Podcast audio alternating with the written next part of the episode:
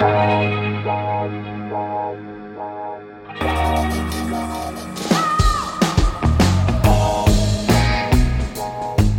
à lire, un podcast de Bernard Poirette.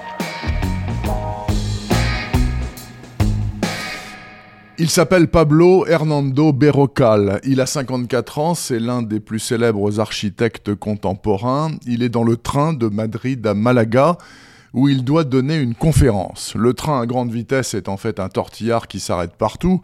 Même à Pozzo Negro, 1285 habitants, une petite localité au passé minier et au présent calamiteux, à en juger par la laideur suprême des lieux. En traversant ce trou affreux, Pablo voit, tout près de la voie ferrée, un panneau à vendre sur le balcon d'un immeuble décrépit. Alors il descend à Cordoue, rebrousse chemin, trouve un notaire et le vendeur, un certain Benito Gutiérrez. En quelques heures, 42 000 euros changent de main et le grand architecte, obsessionnel par ailleurs de la propreté, après avoir nettoyé quelques mètres carrés de plancher à la lingette, s'installe dans son nouvel appartement, sinistre et vide. À Malaga et à Madrid, l'inquiétude règne. Où est passé Pablo? La police le retrouve sans peine. Il fait dire que tout va bien et que non, il ne se cache pas.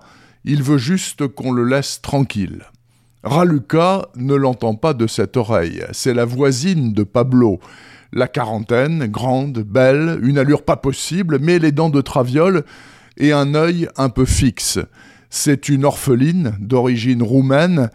Elle est caissière au supermarché Goliath. Elle est fauchée, mais elle a le cœur sur la main et contrairement à Pablo, elle est très heureuse de vivre.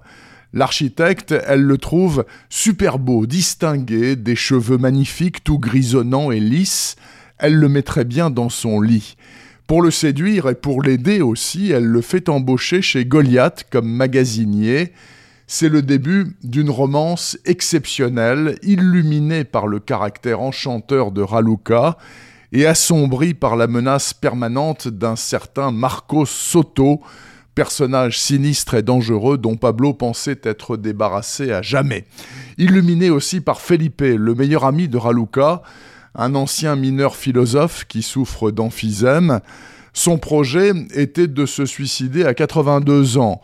Il en a aujourd'hui 85 et il est pris en otage par un vieillard qu'il ne reconnaît pas, car vieillir, c'est être occupé par un étranger. À qui sont ses jambes décharnées couvertes d'une peau fragile et fripée? Eh bien même comme ça, Felipe n'est pas capable de se tuer.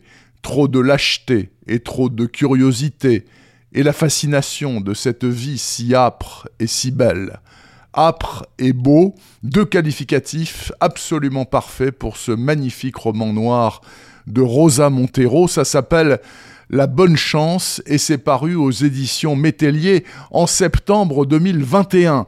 Ma bonne chance à moi aura été de croiser Rosa Montero il y a deux semaines au quai du Polar de Lyon. Comme piqûre de rappel, on peut difficilement faire mieux. Retrouvez le podcast C'est à lire avec Bernard Poirette sur toutes les plateformes de téléchargement. Et rendez-vous sur le site bernardpoirette.fr pour vous abonner à la newsletter et être informé dès qu'un nouvel épisode est publié. Suivez toute l'actualité du podcast C'est à lire sur les pages Facebook et Twitter de Bernard Poirette.